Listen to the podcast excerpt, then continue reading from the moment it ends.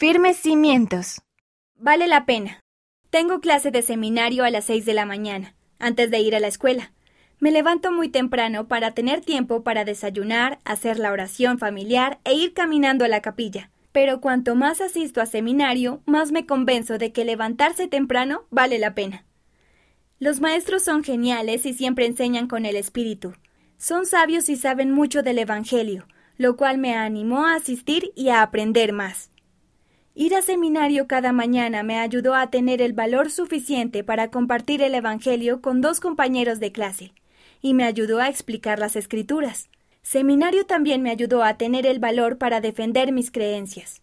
Una mañana estaba escuchando la radio y un hombre dijo que José Smith era un embustero. Me sentí muy frustrada por eso, porque yo había obtenido un fuerte testimonio de José Smith en seminario, y sabía que lo que ese hombre estaba diciendo no era verdad.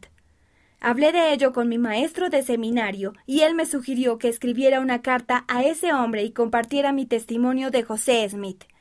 Escribí la carta y compartí mi testimonio sobre José Smith y la iglesia. Eso me ayudó a sentirme más tranquila y no tan frustrada. Él nunca respondió, pero mientras escribía sentí una confirmación de mi testimonio. Me sentí muy agradecida por haber obtenido un testimonio tan fuerte del profeta y del Evangelio en seminario. Raquel B., Argentina. Servicio en la escuela dominical. Soy diácono. Mis padres me han enseñado que debo ser un ejemplo para mis amigos porque poseo el sacerdocio y represento al Padre Celestial y a Jesucristo. Eso me ayuda mucho a escoger lo correcto y a buscar oportunidades de prestar servicio a otras personas. Sé que si hago cosas buenas, mis amigos verán lo que hago y tal vez ellos también quieran hacer cosas buenas. Hace tiempo, después de una clase de escuela dominical, me encontraba en el pasillo cuando vi a una maestra que necesitaba ayuda con algunas sillas. Tenía que colocarlas afuera del edificio para una actividad. No me pidió ayuda, pero me di cuenta de que la necesitaba. Había muchas sillas, y ella estaba sola, de modo que saqué la mayoría de las sillas y las coloqué en su lugar. Después la maestra dijo Gracias por tu ayuda. Para mí no fue gran cosa, ya que no me tomó mucho tiempo, pero ella se sintió muy agradecida, y eso me hizo sentir bien.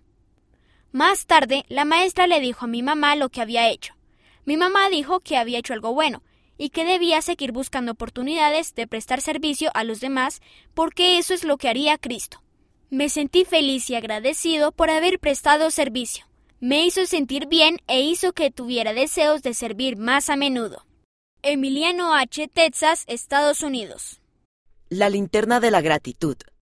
Cuando entré en la escuela secundaria, fue como si todo se volviera mucho más difícil para mí. Tenía celos de los talentos de otras personas de los que eran más populares que yo, de las oportunidades que tenían los demás y que yo no tenía. Siempre anhelaba y deseaba algo que no tenía. Hablé sobre eso con mis padres y ellos me recordaron que el Padre Celestial ya me ha dado todo lo que necesito, pero que puede que no me dé cada una de las cosas que deseo. Mis padres me ayudaron a darme cuenta de que cuando uno entiende que no le falta nada de lo que realmente necesita, puede hallar paz. Recientemente leí un libro que compara la gratitud con una linterna. Si sales a la calle de noche en un lugar donde no hay luces, todo lo que verás será oscuridad. Pero si sales con una linterna e iluminas lo que te rodea, puedes ver todo lo que hay allí.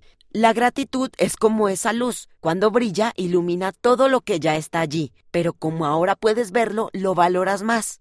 Lo mejor de la linterna de la gratitud es que puedes usarla de día o de noche, independientemente de dónde estés o de cuáles sean tus circunstancias. Todo lo que tienes que hacer es encenderla. Itan Bay, Utah, Estados Unidos.